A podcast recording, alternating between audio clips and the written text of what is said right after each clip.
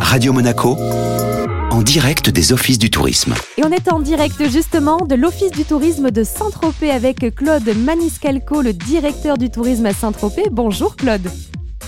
Bonjour. Bienvenue, alors on va parler d'un événement phare aujourd'hui, ce sont les voiles de Saint-Tropez, un événement incontournable et magique.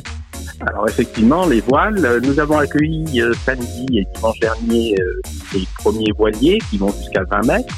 Et depuis donc lundi 28 septembre, nous avons les régates pour les voiliers modernes qui ont Et toute la semaine, tous les jours, vous allez pouvoir admirer cette merveilleuse régate à partir des quais ou du port ou des petites plages de la Ponce ou des Graniers à Saint-Tropez, puisque l'ensemble des voiliers vont pour une première fois régater devant le village et dans le Golfe un spectacle, hein, si je puis dire, et qui est en fait découpé un petit peu en deux semaines différentes, puisque les, bateaux ne sont pas les mêmes sur les deux semaines. Hein. Tout à fait. Donc cette première semaine, nous avons euh, les, voiliers euh, jusqu'à 20 mètres environ, et à partir de la semaine prochaine, donc à partir de dimanche 4 octobre, nous allons accueillir les grandes unités, donc les plus de 20 mètres, donc les fameux voiliers, les maxi yachts, les grandes traditions, les grandes goélettes magnifiques.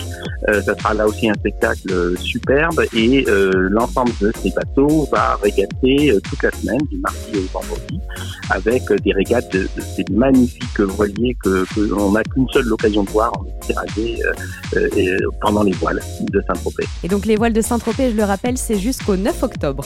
La remise des prix donc des super boats, ça sera effectivement le 9 octobre, et la remise des prix des voiliers jusqu'à 20 mètres, ça sera euh, donc le 3 octobre, qui clôture la première semaine du voile. Très bien, merci beaucoup Claude Maniscalco.